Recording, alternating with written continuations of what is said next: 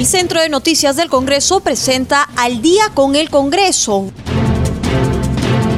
una síntesis informativa del trabajo legislativo de representación y fiscalización del Parlamento Nacional, una producción de la Oficina de Comunicaciones del Congreso de la República.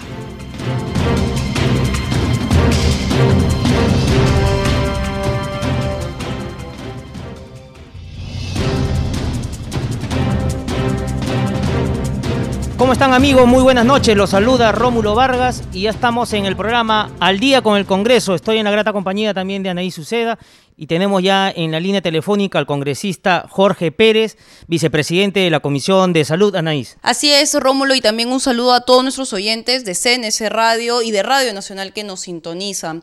Estamos en la línea telefónica, como bien lo has indicado, con el congresista Jorge Luis Pérez. Él es médico de profesión y además vocero alterno de Somos Perú. Y es que ha sorprendido esta noticia del primer caso de difteria en nuestro país después de 20 años. Congresista qué hacer con esta enfermedad, toda vez además con esta eh, epidemia mundial de COVID-19 que además puede confundir a muchos peruanos que pueden pensar de que están infectados de COVID-19 y puede ser que estén teniendo síntomas de esta otra enfermedad congresista para que nos pueda explicar. Muy buenas noches. Sí, eh, en, realidad este es un gran problema que, que, que viene de la, de la poca cobertura de vacunación. Acuérdate que la disteria, el tétano y la pertusis eh, son referentes importantes de la vacunación, son la triple eh, vacuna bacteriana. Eh, al igual que la disteria, existe también el tétano, que, que está este, provocado por una bacteria, también el Clostridium tetani. En el caso de, de, de la disteria, estamos este, con el Corinobacter, eh, que es básicamente una actividad positiva, aerobia, pero la importancia de poder establecer eh, un criterio para poder abalanzar una estructura de trabajo tiene que ver con dos componentes. Primero que nada, hacer un trabajo importante en este, en este momento de vacunación con esta triple bacteriana, disteria, tétano y pertusis, que representan básicamente tres vacunas, la primera vacuna que se aplica ahora, después a los dos meses y después a los seis meses, y también el tratamiento y pensar que las infecciones de garganta, las infecciones que tienen que ver con la orofaringe, estén también relacionadas al problema de la disteria. El problema está en que nosotros nos habíamos olvidado de la disteria y, obviamente cualquier sintomatología de, la vía respiratoria alta pensábamos que era o coronavirus o era una, una, infección por alguna otra bacteria o virus, pero no de disteria.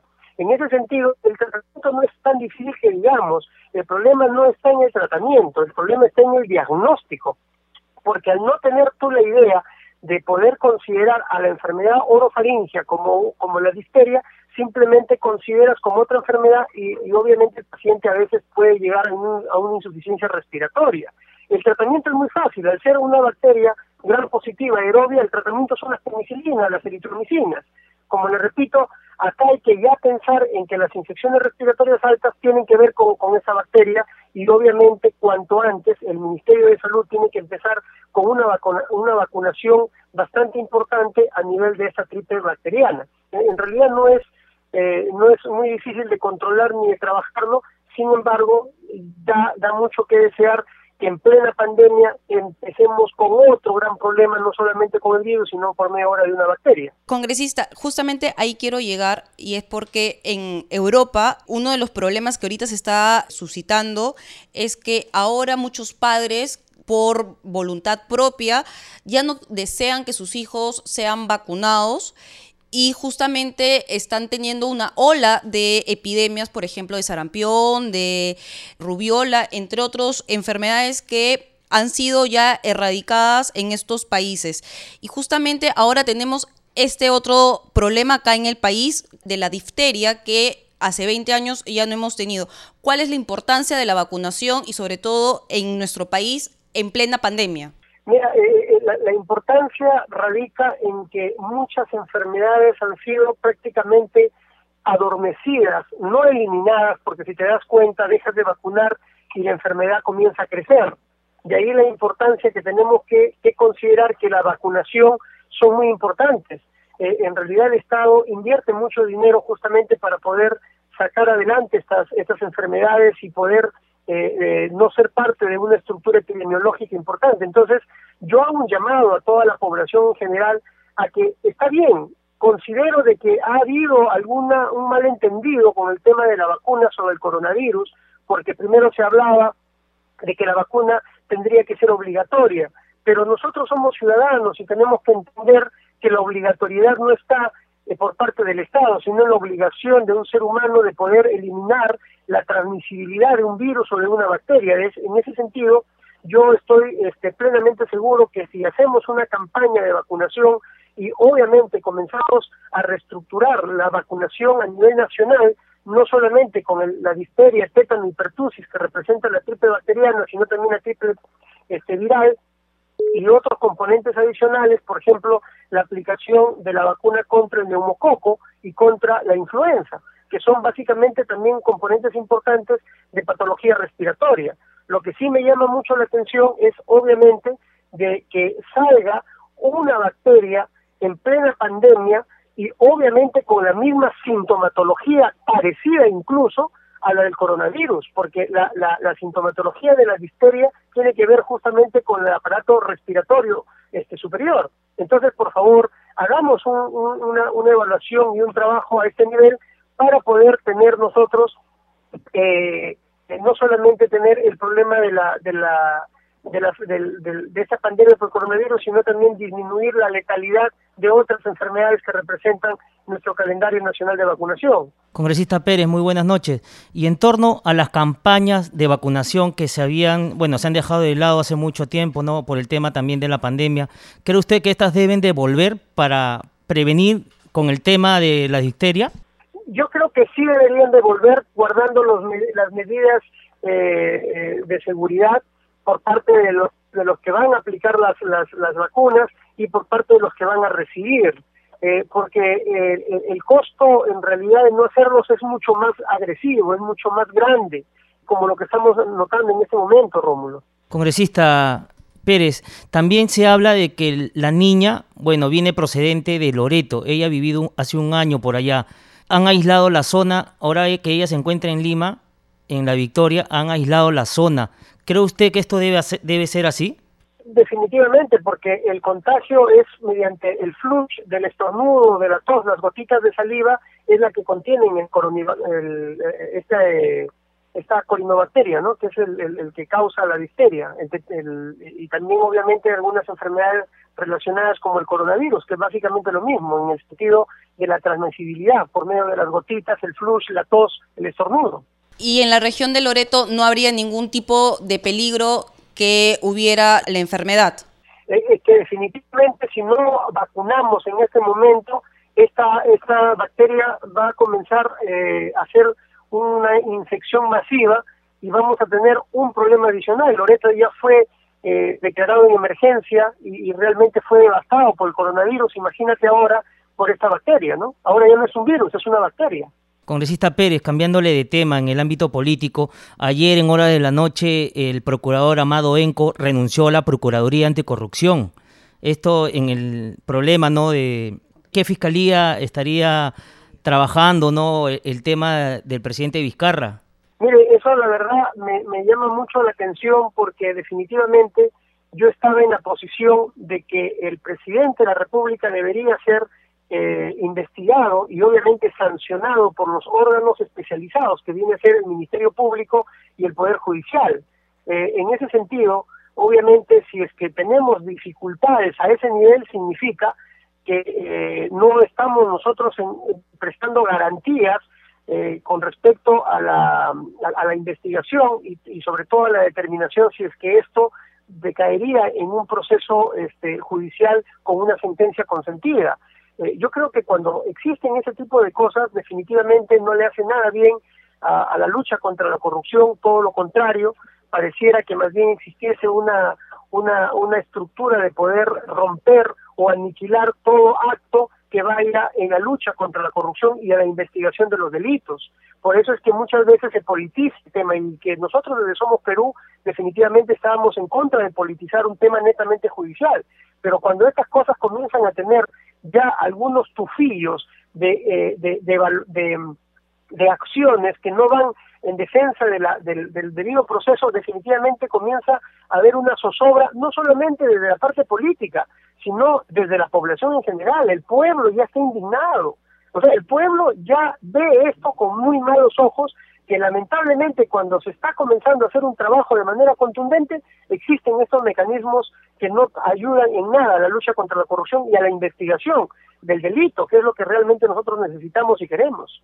Congresista Pérez, justamente el procurador Amado Enco, días previos, hace cuatro días, justamente, había solicitado a la Fiscalía Anticorrupción, eh, específicamente al fiscal Chirre, eh, involucrar o incluir al presidente Martín Vizcarra y otros altos funcionarios en la investigación de presuntas irregularidades en la compra de pruebas rápidas. Sin embargo, este pedido aún no ha sido procesado. ¿Qué opinión le merece esta solicitud de el ex procurador ahora Amado Enco? A, eso vamos, ¿no? O sea, cuando existen estas eh, estas limitaciones, estas eh, acciones en contra de las de las de la de la investigación porque estamos hablando incluso del inicio de las investigaciones. Cuando tú incluyes a una persona no estás diciendo que sea una persona realmente declarada culpable pero si comienzan a, a, cortar por lo menos la investigación ya ya ya da mucho que desear. O sea eh, eh, en este en este aspecto definitivamente nosotros eh, como congresistas y como la bancada de Somos Perú rechazamos que el Poder Judicial o la Fiscalía o cualquier ente que tenga que ver con brindar justicia a nivel del Perú, a nivel nacional, eh, de alguna manera se preste a estos malos entendidos. Yo creo que el Perú necesita que los poderes del Estado caminen de una manera fehaciente y firme de lucha contra la corrupción y vamos a investigar, tenemos que seguir en esa línea. Y obviamente eh, desde, desde el Congreso tenemos que respaldar ese trabajo y, si es que los poderes del Estado que representan el afianzamiento de la labor judicial no va encaminado en esa línea, pues nosotros como congresistas tendremos que hacer nuestras comisiones y comisiones especiales para poder investigar en todo caso, hacerle el trabajo a otros a otros poderes que deberían de incluso liderarnos y ser firmes y concretos en el tema de la investigación. Así se trate del presidente de la República. Justamente en esa línea, ustedes no descartan que o la Comisión de Fiscalización o tal vez la Comisión Especial COVID-19 pueda ampliar facultades de comisión eh, investigadora para analizar las compras justamente de las compras rápidas o las compras de pruebas eh, rápidas en vez de las compras moleculares como lo había propuesto o recomendado la, la OPS? Mire, no solamente está en el tema de que si vamos a comprar las pruebas rápidas que representan los análisis de los, de los anticuerpos o, las pruebas moleculares para ver los, los antígenos o vale, vale decir solamente el virus como tal. El problema, y eso fue, nosotros lo, lo, aclaramos y lo denunciamos en, en su respectivo momento, fue de que las pruebas rápidas compradas a inicios de la pandemia no tenían acción específica en la detección de la enfermedad por medio de la, de la evaluación cualitativa del, de, los anticuerpos inmunoglobulina G y inmunoglobulina M. ¿Por qué? Porque los datos para la, para, la compra estaban considerando 90% de sensibilidad, cuando las pruebas de campo eh, fueron evaluadas y el resultado fue 60, 40, 30%. Y eso nosotros oficiamos este documento al Instituto Nacional de Salud para que nos reporte realmente si es que estos trascendidos eran real y realmente no tuvimos nunca una respuesta contundente.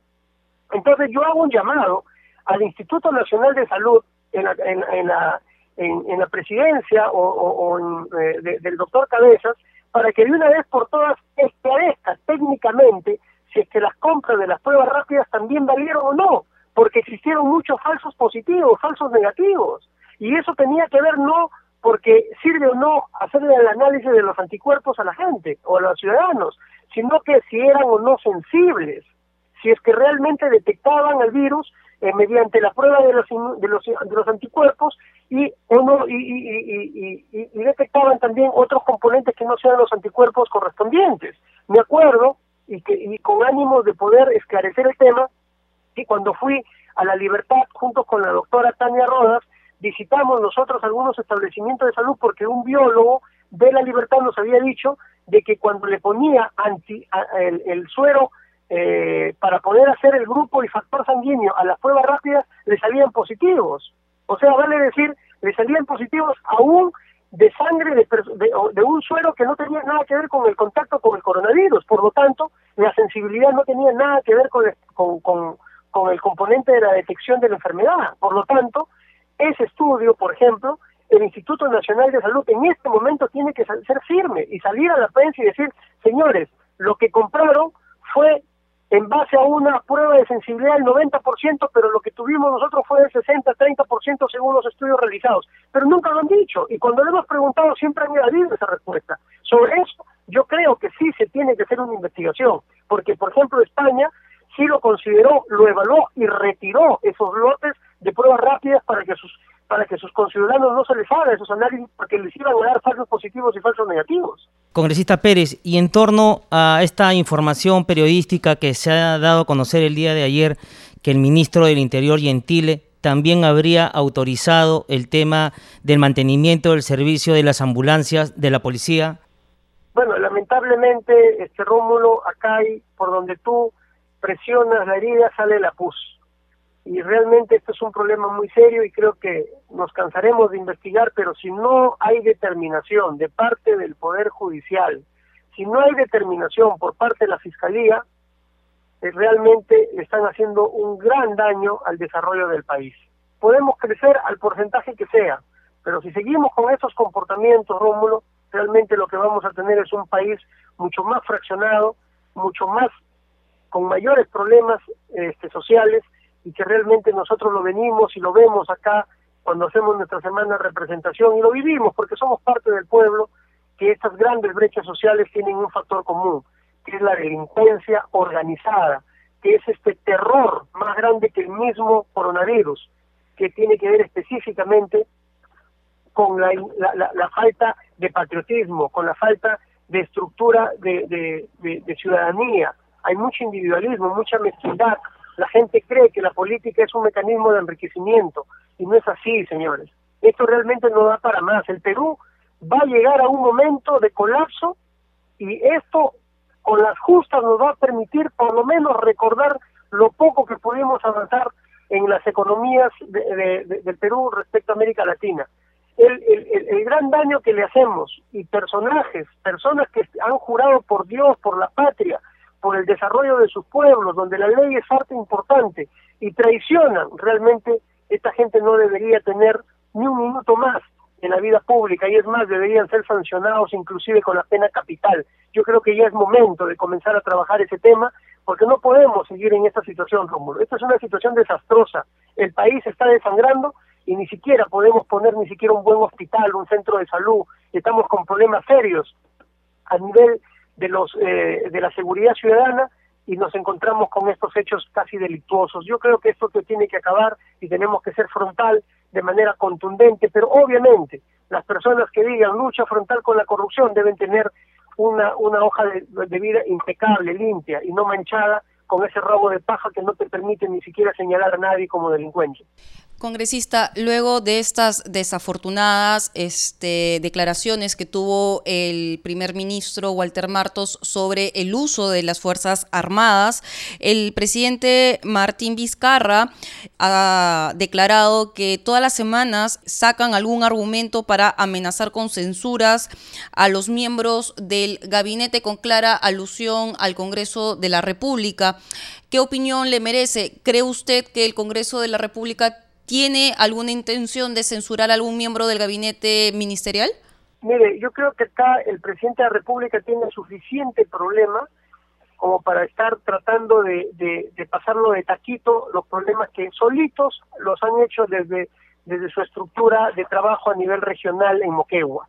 Así es que callados se defienden mejor, deberían ir trabajando muy bien el tema de su defensa.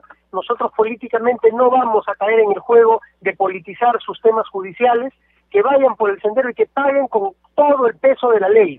Nosotros, los congresistas que estamos ávidos de justicia, de fortalecer nuestra patria, no podemos involucrarnos en un tema netamente judicial. Así que yo hago un llamado al Poder Judicial, a la Fiscalía, a que haga un trabajo contundente, así se trate del presidente de la República, y que el señor presidente de la República deje de estar mirando la paja del ojo ajeno cuando o, el ojo ajeno cuando realmente se, se tiene varios problemas por estar que tienen que solucionarlo desde su fuero y obviamente no estar trasladando a otras personas, a otras instituciones. El gran daño que le están haciendo al país es irreparable. Así es que nosotros tenemos que seguir en la línea de trabajo y fortalecer lo más importante que representa nuestra economía nacional, que es la salud, la educación, nuestra agricultura, los FAES, FAE Agro, que representa básicamente la estructura de desarrollo, simplemente no está llegando a nuestra población.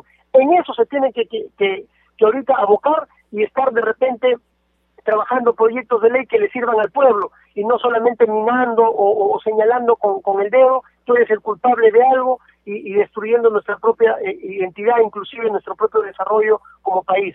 Creo que debemos de cambiar de, de rumbo y no politizar esto e irnos por el lado más saludable que representa el fortalecimiento de la salud, la educación y la agricultura a nivel nacional, este Rómulo Neis. Congresista Pérez, en esa línea semana, estamos en semana de representación. ¿Qué actividades viene desarrollando por su región? Rómulo, he visitado este, centros poblados, distritos, donde el gran problema es la salubridad. No tienen agua, no tienen desagüe, el saneamiento físico legal de algunos establecimientos de salud no existe más de 50 establecimientos de salud en la región Ambayé que no, no están identificados en el, eh, asentados como, como, como, como tierras pertenecientes al Ministerio de Salud. Eso representa la primera, el primer eslabón para, para construir un establecimiento de salud. Y eso no lo tenemos, que es lo más básico. Eh, eh, el, tema del agua simplemente se, se centra en poder arreglar, comprar algunas cosas que al final no le sirve a la gente. Entuban el agua de los ríos y eso les, este, creen de que es agua potable, es agua no tratada. Entonces realmente hay, serios problemas a, ese nivel. Tenemos problemas de conectividad. Hay muchos estudiantes y me animo a decir de repente un porcentaje más del 30, 40% de la zona urbana, de la zona rural no han recibido ningún tipo de clase porque simplemente no han trabajado el tema de la, de la de la conectividad, o sea, no hay internet. Pueblos de pueblos enteros no tienen conectividad, no tienen conectividad. Entonces, realmente este es un problema serio que estamos identificando a nivel de todas nuestras, regiones, a nivel de la región Ambayete tenemos este serio problema. Congresista Pérez, seguiremos de cerca pues las actividades que usted viene desarrollando en su región y cuando esté por Lima a ver si nos visita por estudios para hablar en extenso no todo el trabajo realizado en esta semana de representación del Congreso. Muchísimas gracias. Encantado, muchas gracias. Nos vamos a un corte comercial y regresamos con más en Al día con el Congreso.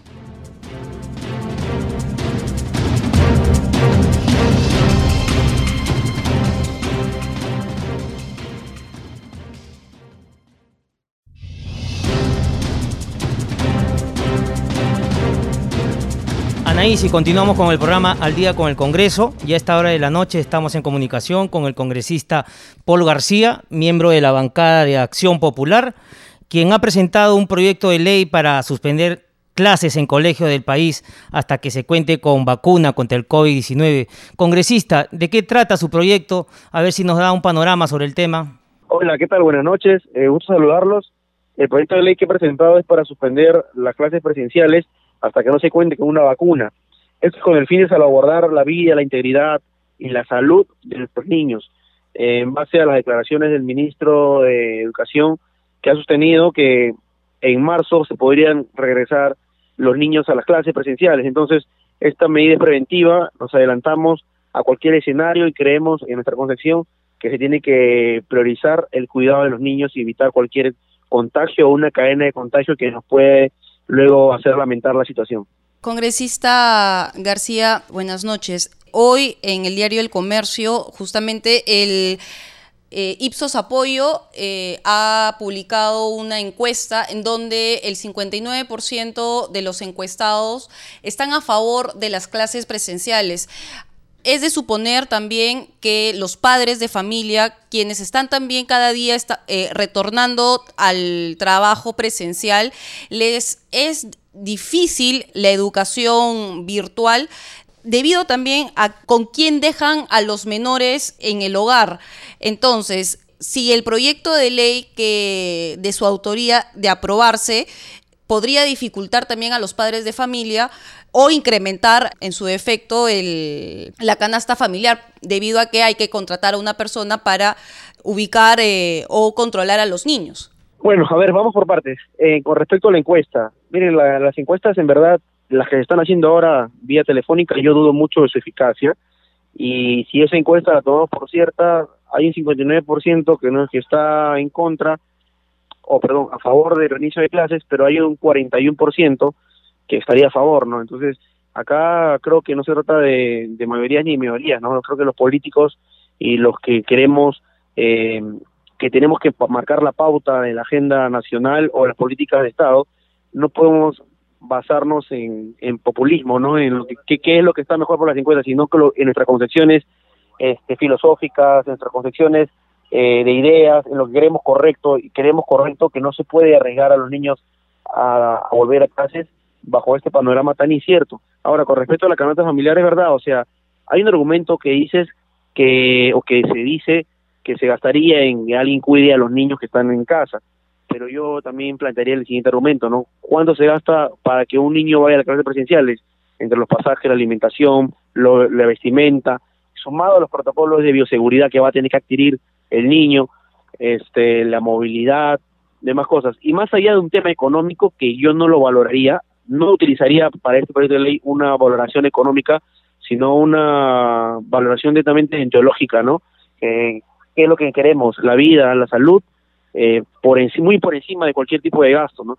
Eh, para redondear la idea, eh, hay muchas medidas que se han tomado en el Estado que mucha población no está de acuerdo y que todavía sigue estando en desacuerdo, como algunas este, restricciones en el ámbito social o económico, y sin embargo el Estado lo ha planteado. ¿Por qué? Porque queremos que nuestra labor eh, plantear los mecanismos de protección de nuestra población, de la sociedad que representamos. Congresista García, en el tema de las tablets, ¿cree usted que el gobierno ha hecho bien en el reparto de las tablets pese a, a que no hay mucha conectividad en diversas regiones del país? Mire, eh, sin duda, ese es un problema lamentable del Estado, del Ministerio de Educación, que hay que decirlo fuerte, ¿no? O sea, que, que lástima que en siete meses, ocho meses de pandemia no se ha podido revertir el mal inicio de las clases eh, a distancia y, el pésimo nivel de la comunicación virtual.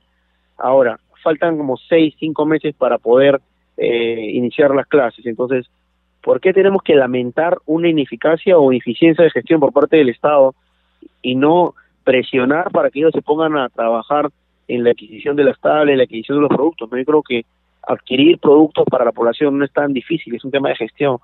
Entonces, este, ese debate o esa o esa duda yo la plantearía al Ministerio de Educación. Nosotros como legisladores, o bueno, yo como legislador estoy planteando una solución ante la realidad que está pasando. Ya sea el Ministerio de Educación que también plantee esa postura y poder sentarnos en una mesa de diálogo a ver cuál es el mecanismo más ideal esta ley no es cuadriculada ni, ni pretende imponerse, está sujeta al diálogo, al debate y a la reflexión. Eh, queremos poner en agenda este tema tan importante para todos los niños del Perú. Congresista, ya pasando al, terreno político, ayer en la noche eh, se dio a conocer la noticia que el procurador anticorrupción Amado Enco renunció a la Procuraduría Anticorrupción. ¿Qué opinión le merece esta noticia? Bueno, eh, definitivamente todas las renuncias en, medio de una crisis generan bastante sorpresa e incluso suspicacia. Yo sería un poco más cauto y me gustaría esperar a ver cómo desencadena o, qué elementos alrededor de esta denuncia se pueden eh, develar en los, en los próximos días. Congresista García, ¿y cree usted que hay una disputa entre las fiscalías para ver el tema del presidente Vizcarra? Mire, con respecto a las fiscalías, eh, no me gustaría de repente emitir un, juicio de valor con respecto a ello, una opinión eh, parcializada al respecto, porque estaría un poco infringiendo eh, la autonomía que tienen ellos, ¿no? Al decir que hay una disputa es también dar a entender que hay intereses, ¿no? Porque toda disputa existe o mueve un interés. Yo, yo lo que exhortaría es que el Ministerio Público realice la mejor labor y que haga haga un buen desempeño en estas investigaciones, que es lo que el Perú requiere. Y retomando la pregunta que le hiciera a Anaís, el procurador Amado Enco renunció hace cuatro días después de pedir se le incluya al presidente Vizcarra y otros altos funcionarios en la investigación de presuntas irregularidades en la compra de pruebas rápidas. ¿Qué opinión le merece el tema? Que a nivel nacional se han desnudado un montón de irregularidades, muchas cosas malas a nivel regional, a nivel del gobierno, y hay muchas acusaciones, muchos presuntos actos de corrupción. Entonces, definitivamente aquí tiene que hacer el trabajo fuerte del Ministerio Público, ¿no? Yo yo soy un fiel creyente del Estado de Derecho y creo que las instituciones deben hacer su trabajo correctamente. En este caso, la Fiscalía debe poner énfasis en toda esta coyuntura de COVID y post-COVID para poder encontrar las responsabilidades correspondientes. Congresista García, ¿cree usted que el Congreso de la República también deba, a través de la Comisión de Fiscalización o a través de una comisión especial, investigar el tema de la compra de las pruebas rápidas? Mire, existe una comisión que es la Comisión Especial COVID, que es o es la que debería encargarse o la que debería eh, participar de cualquier tipo de investigación u opinión con respecto a todo tema vinculado al tema COVID y pruebas rápidas son un tema vinculado al tema COVID. Entonces, eh, ¿para qué la otra comisión si ya tenemos la comisión COVID que, porque debería encargarse también de este tema? Congresista, al mismo tiempo, a través de IDL Reporteros se dio a conocer la noticia que el actual ministro Gentile, el ministro del Interior, está siendo investigado por el Ministerio Público cuando fue jefe de la región Lima dado que se dio la, buena pro o, la orden de servicios por mantenimiento de patrullas a Isamotor por más de 4 millones. ¿Qué opinión le merece esta investigación que también está haciendo el Ministerio Público? Bueno, ante los indicios, ante bastantes situaciones comprometedoras eh, de malas compras, de adquisiciones irregulares, lo mismo, ¿no? O sea, tengo que ser cauto en, mi opinión porque la hago como congresista y estaría emitiendo un juicio previo. Yo creo que lo correspondiente es exhortar al Ministerio Público a que agilice, priorice y que haga la mejor diligencia eh, con respecto a estos casos. Acá el, actor principal de toda esta coyuntura es la Fiscalía definitivamente y yo confío en que haga bien su trabajo. Congresista García, en torno a la semana de representación, ¿qué actividades viene desarrollando? Bueno, hoy mi, miércoles he terminado el día de hoy 12 reuniones, ayer he tenido 15 reuniones y el lunes también 15.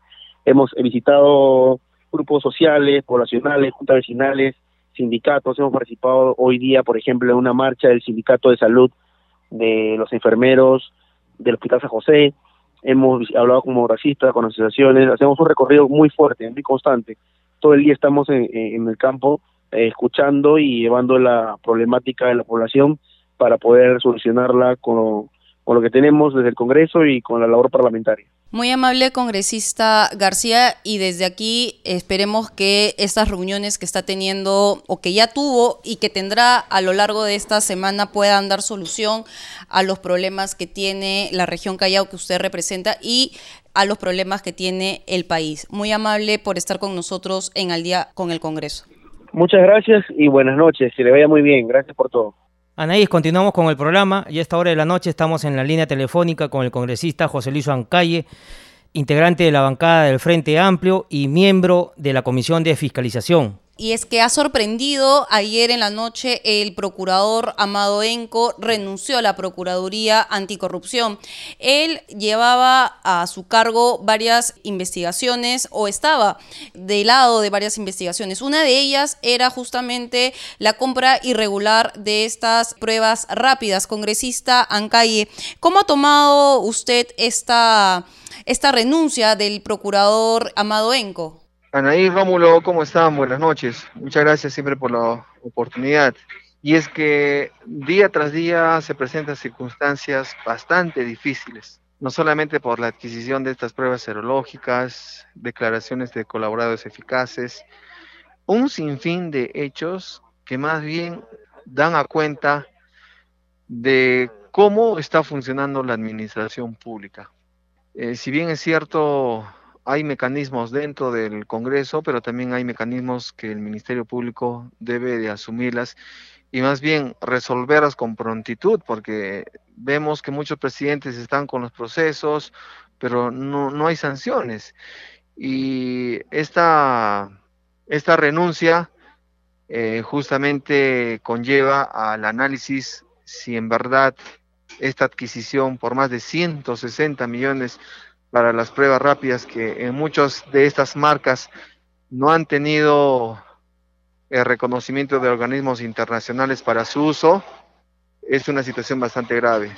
Creo que también nos lleva a analizar de por qué hemos sido considerados el país con mayor letalidad a nivel mundial, a consecuencia de una mala acción que se ha podido hacer dentro de la administración pública congresista Ancalle, además ha tomado con sorpresa esta renuncia debido a que cuatro días antes el procurador Amado Enco había solicitado al fiscal eh, Chirre, eh, justamente el fiscal anticorrupción, se incluya al presidente Vizcarra y otros altos funcionarios, entre ellos exministros de Estado, que se incluyan en la investigación de estas presuntas irregularidades. Este petitorio o este pedido aún no ha sido tramitado. ¿Qué va a pasar con este pedido? Bueno, lo que queremos es que la actuación sea transparente y efectiva. Eh, también algunas declaraciones de Zoraida Ábalos, más bien ha quizás eh, eh, no permitido que sea incorporado en la investigación de, lavado de activos, del abajato, y, esas circunstancias incluso está haciendo de que la comisión dentro del Congreso de la República se pueda invitar a la misma fiscal para que pueda manifestar cuál ha sido la causa de que quizás se esté buscando no cumplir con la investigación, con el recojo de las indagaciones, dentro de ese tiempo que se tiene antes de la, de la culminación de la gestión del presidente. Si bien es cierto, la Constitución justamente da prerrogativas de que la formalización de la acusación penal se dé cuando no esté en ejercicio, pero se puede ir avanzando con la investigación, teniendo, teniendo en cuenta que hay una comisión especial para el tema del abajato. Y eso justamente nos, nos invoca a nosotros al análisis y por eso que también eh, esperemos que sea invitada y pueda ella también responder por qué esa actitud. Congresista Ancalle, ¿cómo está? Muy buenas noches. Congresista, en torno al tema del procurador Enco, él había planteado también que sea necesaria la investigación a Martín Vizcarra y la ministra de Economía, María Antonieta Alba, sobre el tema del descarte de COVID-19. ¿Usted cree que esto sea un indicio como para poder apartarlo del caso y ya no se lleve a cabo esas investigaciones? Sí, justamente, mire, en la adquisición de las pruebas es el mismo ejecutivo a través de sus funcionarios que incluso indispusieron de esta adquisición. Pero a pesar de, de no solamente de los mismos funcionarios del ejecutivo, sino también de la calificación de algunas marcas que, no tienen el saneamiento o el reconocimiento a través de organismos internacionales, se ha ejecutado su adquisición. Eso merece una, una respuesta inmediata y sobre todo cuando el presidente dice que va a luchar contra la corrupción, él es quien tiene que aportar también a que estos procedimientos se pueda dar a conocer la culpabilidad de él y de los altos funcionarios, puesto que estamos buscando ya en verdad una sanción para quienes han incumplido o han omitido o están involucrados en hechos de irregularidad. Pero si seguimos dando vueltas, más bien indisponiendo a través del Ministerio Público, porque la fiscal manifestó de que va a esperar a que se, se culmine la gestión, estaríamos repitiendo lo que anteriormente han hecho muchas veces los presidentes. Congresista en calle, si bien es cierto estamos en una semana de representación, la semana pasada ha quedado inconcluso el pleno del Congreso debido a que el debate sobre el retiro de las AFPs ha quedado en un cuarto intermedio. El presidente del Congreso, Manuel Merino de Lama, ha convocado a sesión plenaria para este sábado 31. ¿Cuál va a ser la posición del Frente Amplio? ¿El retiro de hasta 17 mil soles o del retiro total de los fondos de las AFPs? Eh, nosotros estamos sosteniendo ese retiro facultativo, ¿ah? no es mandatorio. Eh, va a depender del aportante si retira o no la totalidad o de acuerdo a sus necesidades, que ya hemos visto esa misma disposición que se ha tenido cuando se planteó el 25%. Eh, si bien es cierto hay opiniones encontradas, debemos de manifestar que estas medidas son pues este excepcionales por la situación en la cual no, nos encontramos. Eh, se presentó o se planteó otra propuesta de las cuatro UITs donde no se ha recogido el consenso, por eso que se ha se ha planteado el cuarto intermedio para que el día sábado más bien se pueda recoger y esperemos que también sea parte del debate dentro del Congreso y más bien se recoja la necesidad de miles de peruanos que insistentemente, no solamente con el tema de la FP, sino la ONP y otros aspectos que nos puedan permitir contener la pandemia, merecen una disposición de parte del Ejecutivo y de parte también del Legislativo. Sin embargo, congresista, no me ha contestado la, respuesta. ¿Cuál sería la posición del Frente Amplio? ¿Se irían por las cuatro UITs o por el retiro total de los fondos del 100%? Particularmente, estamos por el 100%, quien, quien, quien le habla. No hay un consenso que podría manifestar respecto a la, a la bancada, pero en su mayoría sí se ha recogido que vamos a apoyar el, el retiro del 100%. Congresista, y en torno al tema de las actividades que usted viene realizando por semana de representación, ¿nos podría dar un pequeño balance? ¿Qué es lo que está realizando? Sí, ayer hemos eh, tenido visitas al alcalde de la provincia de Arequipa en vista que hay algunos temas del sistema integrado de transportes donde está causando perjuicio a muchos pobladores porque no tiene acceso a, movilidades que la empresa que ganó la, la, concesión pueda brindar. Nos hemos acercado también a OMPE para ver la transparencia de estas próximas elecciones de las eh, de las elecciones internas de cada partido que se van a desarrollar cumpliendo el protocolo y también nos hemos dirigido al Consejo Regional para ver el tema de Cayarani y el tema de Lomas, que son dos eh, dos distritos que están teniendo perjuicio con la distritalización, primero de Pulpera, que es de la región de, Cusco, que se sobrepone a la región de Arequipa, y el toma de Lomas, donde incluso eh, hay una resolución del Ministerio de Producción donde los parámetros eh, están dentro de la localidad de Lomas, por eso que Marcona quizás está avalándose por esta resolución que ya tiene conocimiento incluso el Ministerio de Producción, porque hemos ido personalmente, para que ponga sus eh, buenos oficios y evite conflictos. En estos otros lugares podría pasar cualquier desgracia y lo que queremos nosotros es más bien evitar ello a través de la diligencia que deban de tener eh, los, los ministerios y también el Ejecutivo. Congresista, y en torno al tema de la vacancia, ¿cuál es la posición que ha adoptado su bancada? Se ha estado primero en un acuerdo por mayoría sobre la presentación de esta moción. Ahora se va a debatir la o se va a iniciar con la admisibilidad de la misma y que por mayoría también vamos a recoger o vamos a votar en favor. Luego vendrá el proceso que, que sigue, recibir la declaración del presidente o del abogado para su posterior debate y análisis y lo que corresponda respecto a la votación. Ahí sí, respecto a la vacancia, que seguramente también nos va a convocar a todos los miembros de la bancada del Frente Amplio y para tomar una decisión. Muy amable congresista Ancalle por estar con nosotros en Al día con el Congreso y en otra oportunidad esperemos estar con usted en nuestra cabina de CNC Radio. Muchas gracias a ustedes por la invitación seguiremos cumpliendo acá nuestra labor en esta semana de representación. Nos encontramos ahora en UPIS, en las partes altas de, de Arequipa, en Caima precisamente. Muchas gracias y que tengan buena noche. Congreso en redes. Anaís, ya a esta hora de la noche estamos en comunicación con nuestra colega de la multiplataforma del Centro de Noticias del Congreso, Estefanía Osorio, para que nos cuente las actividades de los congresistas en las redes sociales. Adelante, Estefanía, te escuchamos. Hola Rómulo, Anaís, ¿cómo están? Un saludo a todos sus oyentes de CNC Radio, del Congreso y también de Radio Nacional que nos escuchan a esta hora de la noche para darles un repaso por las redes sociales de los congresistas de la República y del Parlamento Nacional. Iniciamos con la congresista Luz Milagros Taiguaray, quien compartió en su cuenta de Twitter un video mediante el cual explica los beneficios de su proyecto de ley presentado para promover la creación de la Universidad de Loreto. Considera que una universidad en la zona permitirá una educación intercultural para los jóvenes de las comunidades nativas y pueblos originarios.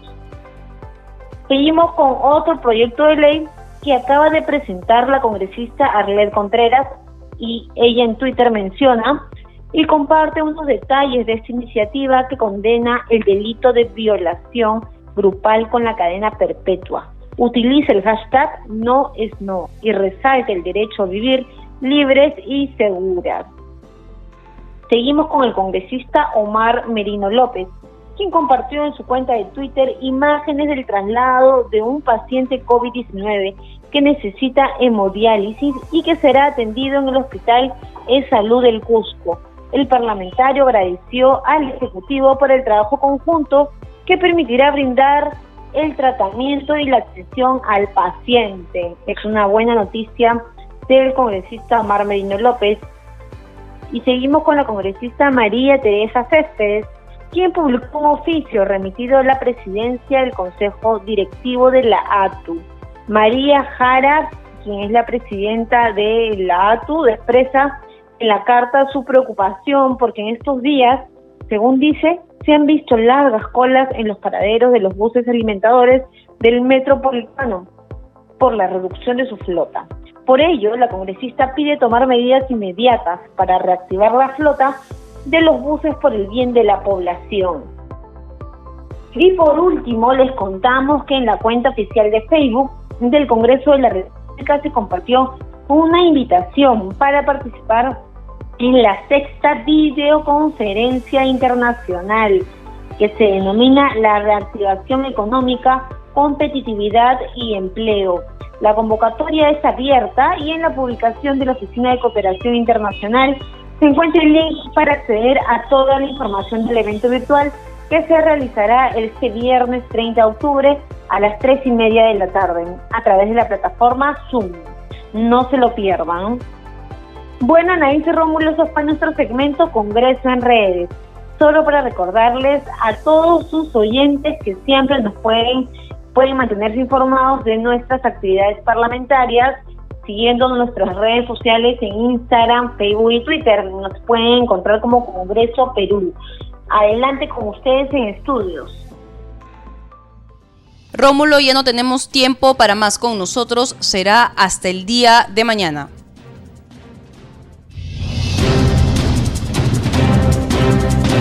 El Centro de Noticias de Congreso presentó al día con el Congreso una síntesis informativa del trabajo legislativo, de representación y fiscalización del Parlamento Nacional, una producción de la Oficina de Comunicaciones del Congreso de la República. Los invitamos a visitar nuestras redes sociales y sitio web www.congreso.gov.pe.